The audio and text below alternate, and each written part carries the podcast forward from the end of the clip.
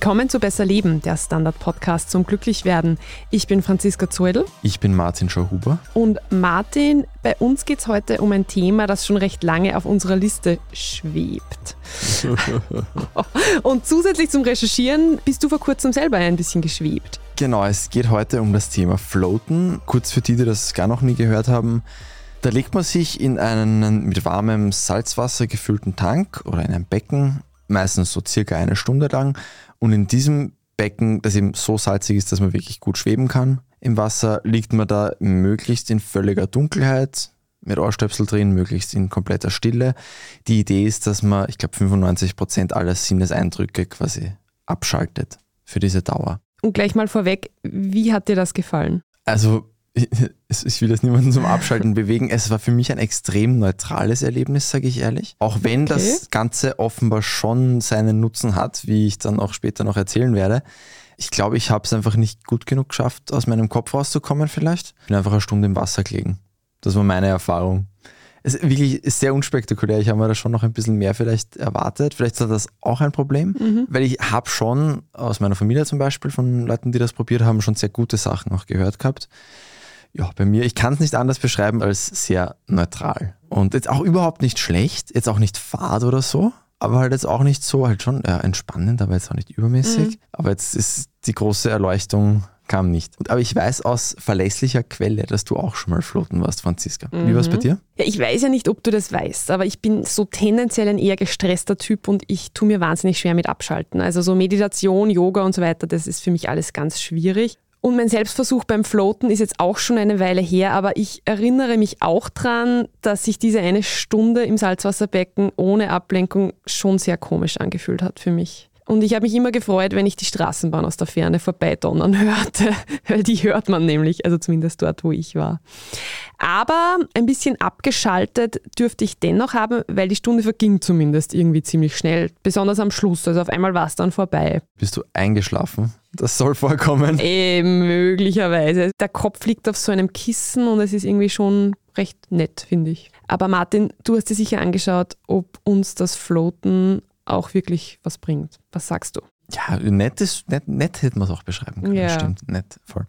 Also ja, zu dem Ganzen. Ich habe, wie so oft, habe ich am Anfang mal geschaut, was denn die Tageszeitung meines Vertrauens schon so publiziert hat zu dem Thema und da hat mir aus der Autorinnenzeile mal wieder diese Franziska Zeudl entgegengelacht. Franziska, das war glaube ich 2018, wo du diesen Text geschrieben hast oder ja, so. Weißt vermutlich. du noch, was du damals in den Untertitel geschrieben hast? Vermutlich einen genialen Cliffhanger, oder? Auch vielleicht. Wissenschaftliche Studien gibt es kaum, hast du damals bemängelt. Da ist seitdem zumindest ein bisschen was weitergegangen. Also es war auch viel von dem, das ich gefunden habe aus den letzten drei Jahren, was dafür spricht, dass du damals nicht nur schlecht recherchiert hast, sondern dass es wirklich noch nicht so viel gab.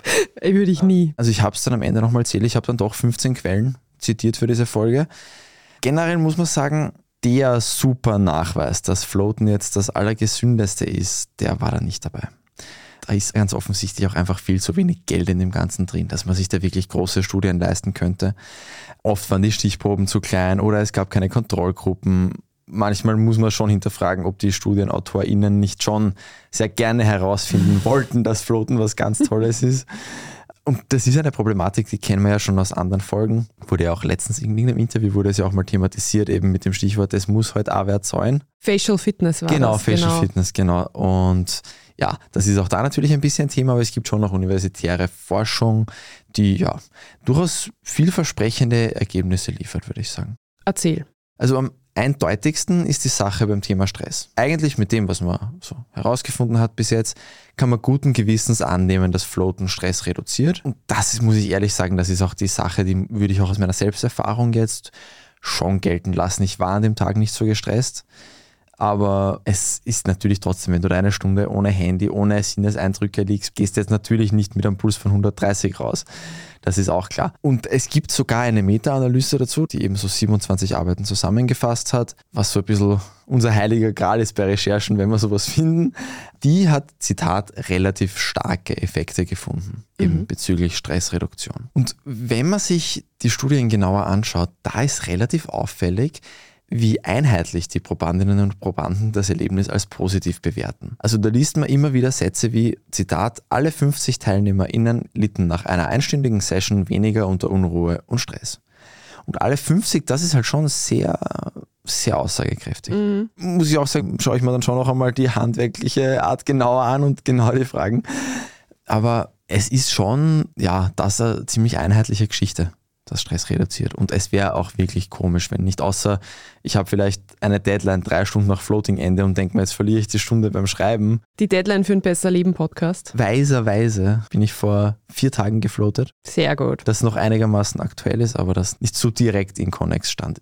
Ich muss dazu sagen, das war zur Transparenz halber, ich habe das schon selber bezahlt. Ich habe auch nicht gesagt, dass ich von einer Zeitung bin dort. Du hast verdeckt, ich bekam recherchiert. das geschenkt vor ungefähr 93 Jahren zu Weihnachten mal. Ah, cool. Und habe das jetzt genutzt. Du, ganz kurze Frage. Diese Reduktion von Unruhe und Stress, weiß man da auch aus Studien, ob das dauerhaft oder für wie lange das anhält? Es wird meistens nicht erforscht. Es mhm. ist meistens geht es da um akut. Je nach konkreter Person, da kommt später noch ein bisschen mehr dazu, kann es schon auch länger einen Unterschied machen. Aber meistens wird einfach gemessen, wie es den Leuten Gleich einen danach. Tag danach Aha. geht oder direkt danach ja. geht. Selten, dass man da jetzt wirklich weit mhm. in die Zukunft geht. Und was immer wieder kommt, sind Menschen mit Angststörungen. Da wurde auch schon ein bisschen was spezifisch geforscht. Und für die dürfte sich das Floaten gut anfühlen und die Ängste reduzieren. Und teilweise geht es auch wirklich konkret um die Zeit im Tank. Also ich glaube mittlerweile in der Praxis sind es meistens Becken. Gott also bei Dank. mir war das auch ein Becken, wo man quasi, wenn man den Seestern macht, Arme, Beine abspreizen, wo man nichts berührt oder gerade einmal nicht eben die Ränder berührt diese Mini-Tanks von früher haben, glaube ich, ein bisschen ausgedient bei den moderneren Anlagen. Weil früher war das ja wirklich ja. ein Tank, wo man gerade mal so reingepasst hat. Könnte ich nie. War bei dir ja, bei mir war es auch ein Becken und das war okay. Es gibt ja in Wien nicht so extrem viele Anbieter, das wird wahrscheinlich der gleiche Wir beim sein. Und bei Menschen mit Angststörungen, da verbessert das Floaten Schlafprobleme offenbar sehr effektiv. Wobei ich mich da noch auf eine Pilotstudie beziehen muss mit sehr, sehr wenig TeilnehmerInnen. Ja, ich habe es eh schon gerade angedeutet. Also gerade bei Menschen mit ausgeprägten Ängsten hätte ich ja ehrlich gesagt ein bisschen Bauchweh, die zumindest in einen engen Tank zu schicken. Ja, es gab auch in einer der Studien eine Probandin, die am Anfang des Floatens eine Panikattacke hatte. Muss jetzt nicht sein, dass das jetzt wegen der Enge des Tanks war, aber kann man jetzt auch nicht ganz ausschließen. Ja. Aber diese Attacke ging 20 Minuten lang. Sie hat dann noch 20 Minuten gebraucht, um sich zu beruhigen. Aber sogar diese Frau hat am Ende von extrem positiven Gefühlen und einer kompletten Angstlosigkeit berichtet. Respekt an diese Frau, dass sie dabei geblieben ist, ganz im Ernst. Wird er wahrscheinlich schon mehr Erfahrung gehabt haben. Wow. Aber ja, alles für die Wissenschaft. Mhm. Und noch was, was ich vorher vergessen habe, Floaten senkt offenbar auch den Blutdruck. Ja, spannend. Wäre natürlich auch interessant zu wissen, wie langfristig, aber klingt interessant. Ja, wir gehen jetzt in eine kurze Werbepause und hören uns danach an, was Martin bei seiner Recherche vielleicht selbst überrascht hat. Guten Tag, mein Name ist Oskar Bonner. Ich habe den Standard gegründet, weil es damals keine Zeitung gab, die mit den Menschen auf Augenhöhe kommuniziert hat. Guten Tag, mein Name ist Michael Grill und ich lese den Standard, weil genau das wichtig ist. Fundierte Berichterstattung, die erklärt und nicht belehrt. Der Standard, der Haltung gewidmet. Ja, Martin, weiß man jetzt eigentlich genau, warum das so wirkt? Also Wissen, das wäre wahrscheinlich ein bisschen zu viel gesagt, aber einige Studien haben nach Floating Sessions einen niedrigeren Cortisolspiegel gemessen. Das wohlgemerkt auch im Vergleich zu anderen Entspannungstechniken, das war da verschiedenes. Eben, ja, irgendwelche Entspannungstechniken. Und das Cortisol, das ist ja ein beliebter Stammgast auch in diesem Podcast, ist eben ein Stresshormon, das unter anderem unser Immunsystem dämpft. Und das ja eigentlich nicht so super toll ist, wenn es dauerhaft hoch ist. Das ist ja auch schon öfters vorgekommen. Der Vollständigkeit halber muss man dazu sagen, es gibt auch eine Arbeit der Uni Genf, die keine Unterschiede in den Hormonen gemessen hat, aber die Mehrzahl der Forschenden sieht das eben anders. Am 2021 ist auch die erste Arbeit rausgekommen, eben die konntest du damals auch noch nicht zitieren. Die erste Arbeit war, dass die vor und nach dem Floaten die Hirnaktivität gemessen hat. Relativ komplex. Da hat sich auch gezeigt, dass danach in einigen Hirnregionen einfach viel weniger Aktivität war. Also es dürften gewisse Zonen, also so dieses Ruhenetzwerk, das halt sonst vielleicht noch ein bisschen stärker läuft, hat da einfach ein bisschen Ruhe gegeben. Mhm. Das klingt jetzt genau nach den Effekten, die man sich eigentlich eher erwarten würde, finde ich, auch weil ich schon mal drüber geschrieben habe.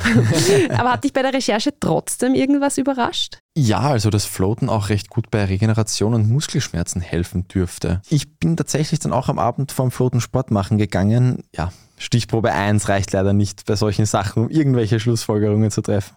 Der Muskelkater war dann nicht sofort komplett weg. Eben in den leider wenigen und relativ kleinen Studien, die es gibt, da haben ganz besonders Menschen mit starken Muskelschmerzen sehr stark profitiert. Also konkret wurden da Patienten mit chronischen Rücken- und Nackenschmerzen immer wieder erwähnt. Würde Sinn ergeben für mich, weil du ja da relativ entspannt liegen kannst. Also es hat sich für mich teilweise seltsam angefühlt, gerade bei den Beinen, weil die Beine irgendwie, ich habe sie nicht angespannt, aber teilweise ist mir schon vorkommen, als wären sie belastet. Ja. Wer nie in so hochkonzentriertem Salzwasser geschwebt ist, ich glaube, man kann es schwer erklären man schwebt, man geht nicht unter, aber natürlich macht es trotzdem was aus, wie man sich genau bewegt. Eben wie ja. viel, von, wie, wie der Körper liegt im Wasser, wie viel dann ins Wasser kommt. Und was ich zum Beispiel überhaupt nicht geschafft hätte, ist mich ganz ausstrecken, ohne die Knie ein bisschen abgewinkelt zu haben. Ja. Das wäre total seltsam gewesen. Ich war auch total überrascht. Ich habe mir das Gefühl der Schwerelosigkeit anders vorgestellt vorab. Ja, ich glaube auch, dass das Gefühl der echten Schwerelosigkeit anders ein anderes ist. wäre. Am, am, Mond fühlt man sich doch falls, anders. Falls jemand besser leben einen Parabelflug finanzieren möchte, ich glaube, um ein paar 10.000 Euro ist man schon dabei. Oder falls hier gerade ein Astronaut zuhört, vielleicht einfach kurz melden und uns erklären, was der Unterschied ist. Ja, aber Martin, vorher hast du ja auch ganz kurz das Thema Schlaf erwähnt, eben im Zusammenhang mit Angststörungen. Da frage ich mich noch zwei Sachen. Schläft man ein im Floating Tank? und schläft man danach wirklich besser? Was waren da so deine Erfahrungen? Also ich habe vorher erwähnt, dass Leute mit Angstzuständen nach dem Floaten besser schlafen. Es gibt auch Untersuchungen an Menschen, die an Schlaflosigkeit leiden und auch bei denen hatte eine 60-minütige Session schon einen messbaren Effekt. Es ist nicht, dass sie jetzt währenddessen eingeschlafen wären, sondern halt in den Nächten danach. Und zu deiner ersten Frage, man kann einschlafen, wird man auch beim Floaten quasi so ein bisschen vorgewarnt, wenn man das Kleingedruckte wirklich liest. Ich bin es nicht. Also ich bin halt auch ein Seitenschläfer. Ich ah. schlafe halt am Rücken auch einfach nicht ein. Mhm. Und das wäre im Tank ein bisschen schwierig. Das, wär, das ist im Tank eher gefährlich. und ja, also man kann prinzipiell schon einschlafen. Ich kann mir auch vorstellen, wenn man übermüdet hingekommen wäre, dass das dann auch schnell gehen kann, weil natürlich ist doch auch sehr entspannend, eben keine Ablenkungen, es ist gescheit dunkel. Also ich bin mir relativ sicher, dass ich so ein bisschen weggedöst bin. Ja. Aber wer, wie alle unsere treuen Hörerinnen und Hörer, weiß, wie viel ich schlafe, der oder die weiß auch, dass ich es nicht am Nachmittag im Floating Tank nachholen muss. Und es war zu spät, es war außerhalb des Nickerchenfensters. Okay, ja, dann lieber nicht, dann lieber nicht. Ja, aber ist irgendwann dann Schluss mit den Benefits? Viele Studien, da geht es echt nur um eine Session. Manchmal geht es so rauf bis 10 und es gab dann noch eine einsame Studie. Die hat die Effekte nach 12 und nach 33 Sessions untersucht. Und da war der einzige übrige Unterschied zwischen 12 und 33 ein niedrigerer Blutdruck. Da sind davor schon, bis also von 1 bis 12 waren schon noch ordentlich Unterschiede, da hat sich noch ausgezahlt. Aber irgendwann, man nimmt dann schon an, dass es eben diesen sogenannten Plateau-Effekt gibt. Aber ja, ich klausuliere nur ungern jede, jedes Ergebnis, aber es ist halt die Realität. Das war halt wieder nur so eine Studie mit so einer niedrigen zweistelligen Anzahl an Versuchskaninchen. Aber ja, ich meine, in dem Fall, es wäre ja auch irgendwie schlüssig, weil irgendwann ist halt kein neuer Reiz mehr. Verstehe. Und jetzt noch der Klassiker. Gibt es Menschen, die eher nicht in so einen Salzwassertank oder in ein Becken sollen? Ja, schon. Also wer Epilepsie hat, sollte nur unter direkter Aufsicht floaten. Mit offenen Wunden und nach Operationen sollte man lieber warten. Dort, wo ich war, kriegt man, wenn man jetzt einen kleinen Schnitt hat, der durch das Salz natürlich enorm brennen wird. Da steht Vaseline, dass man sich das versiegeln kann. Aber man sagt schon eben, wenn es wirklich ernsthafte Wunden hast, dann lieber nicht. Idealerweise sollte man sich in den Tagen vor dem Floaten auch nicht rasieren, weil das wegen der hohen Salzkonzentration auch schmerzhaft sein kann. Ich habe das leider nicht so gründlich gelesen, aber das Gute ist, wenn man den minimalen Bartwuchs hat, den ich habe, dann ist das nicht so dramatisch. Dann hat es halt ein paar Mal gepiekst. Und das kennen alle, die mal frisch rasiert ins Meer schwimmen gegangen sind. Aber jetzt wissen wir auch, warum du nicht eingeschlafen bist, weil du Höllenqualen gelitten hast. Also, es war erträglich.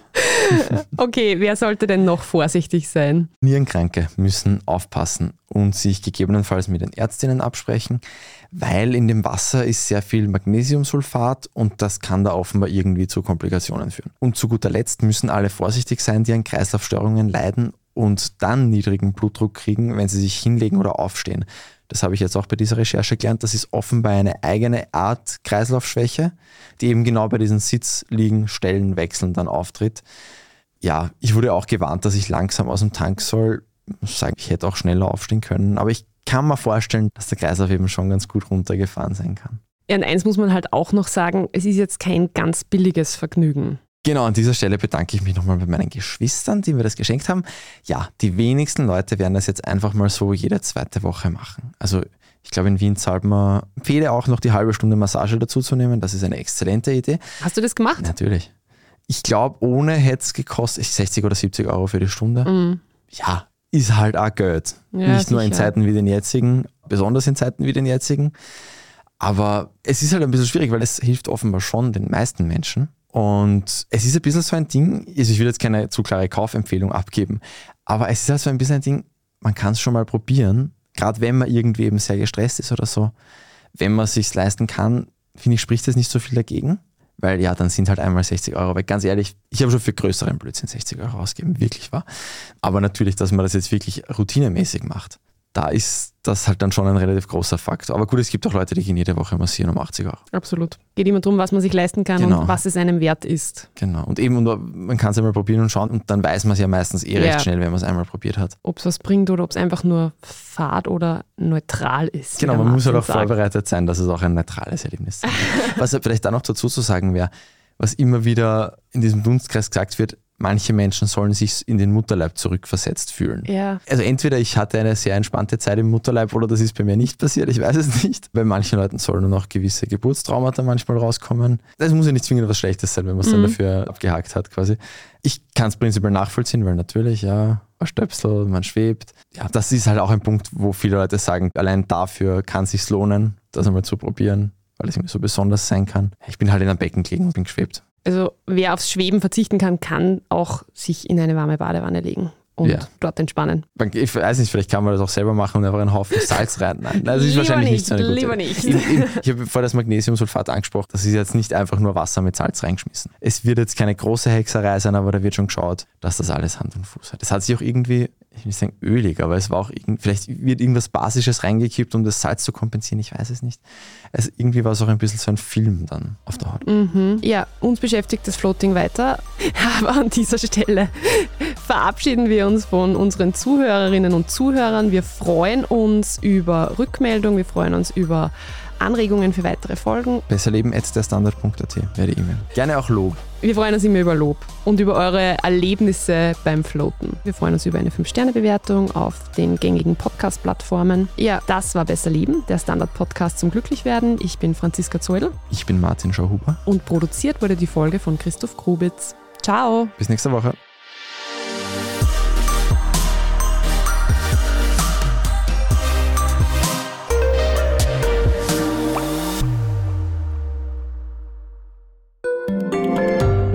Kleine Wohnung im Zentrum, das wär's. Ich will ein richtiges Zuhause für meine Familie. Mein Traum, ein Haus am See. Was auch immer Sie suchen, Sie finden es am besten im Standard. Jetzt Immosuche starten auf Immobilien der Standard.at.